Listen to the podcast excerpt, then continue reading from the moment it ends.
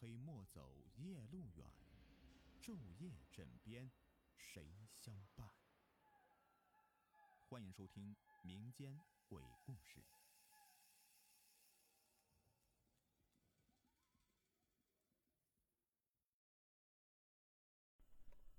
我是两千零七年上的大学，坐标呢是成都的都江堰的水利学校。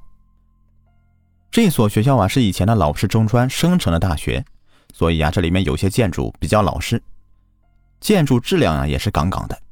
我妈第一次送我入学的时候啊，走到女生宿舍楼梯上，还顺口说了一句呢，说这楼梯啊要是遇到地震都没啥问题。可没曾想，这一句玩笑话在几个月之后。居然成真了。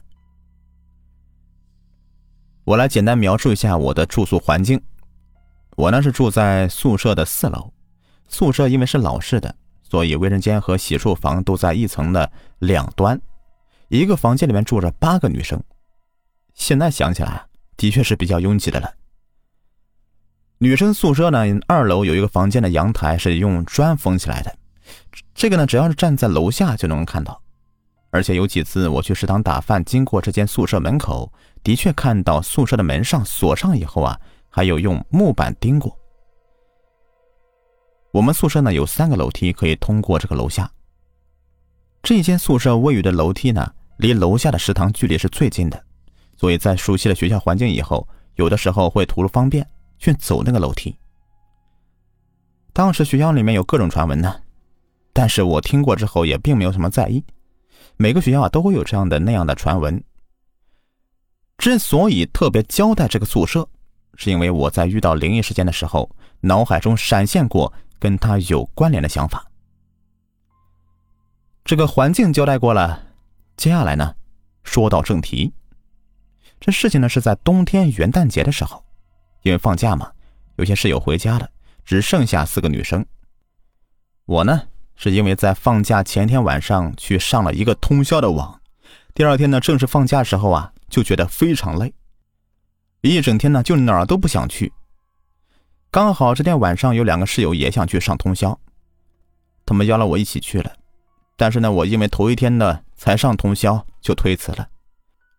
剩下一个女生之前和我是很好的朋友，因为一些琐事有了矛盾，就再也不说话了。她呢当时谈了一个男朋友。那天晚上约会啊，她呢也不在寝室了。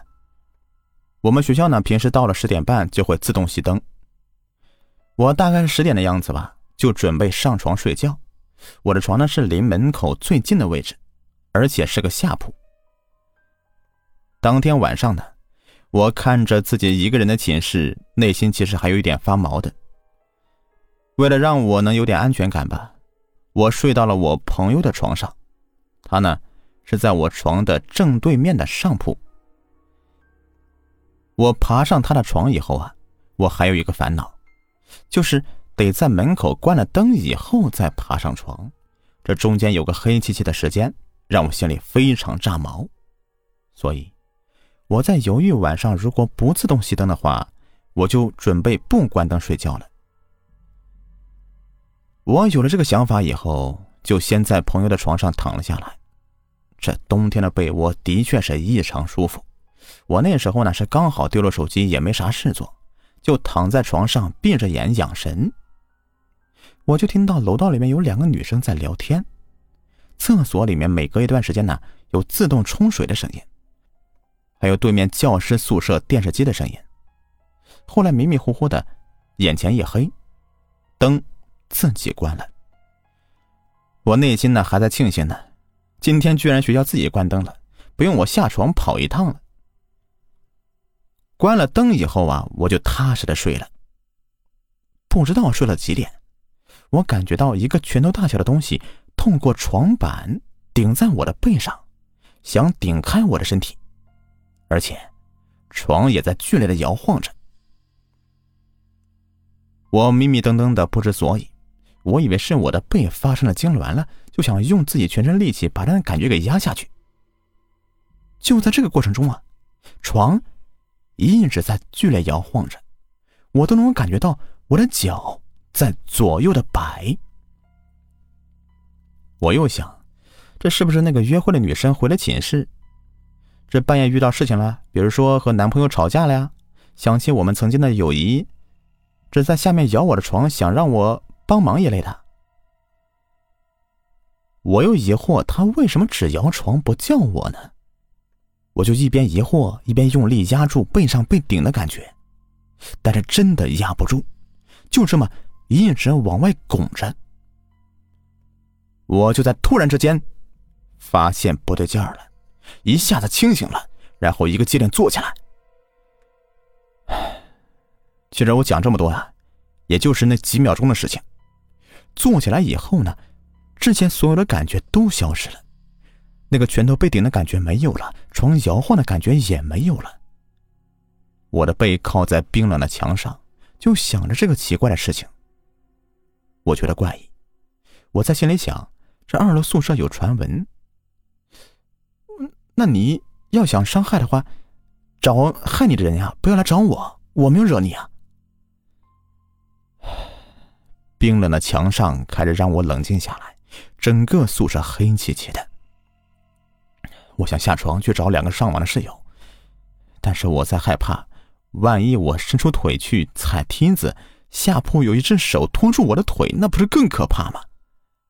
而且宿舍楼下的铁门已经上锁了，就算出了宿舍，我又没有手机，也找不到他俩在哪个网吧呀。我想不到什么办法了，我就这么干坐在床上，望着整个。黑漆漆的宿舍，没挂蚊帐的床铺还好，通过楼道的灯还能看到床上的东西。这有几个床铺上面挂着蚊帐呢，这简直就像是一个个的黑洞啊！冬夜的寒冷让我开始动摇，我可能在极端环境里面神经变得大条了。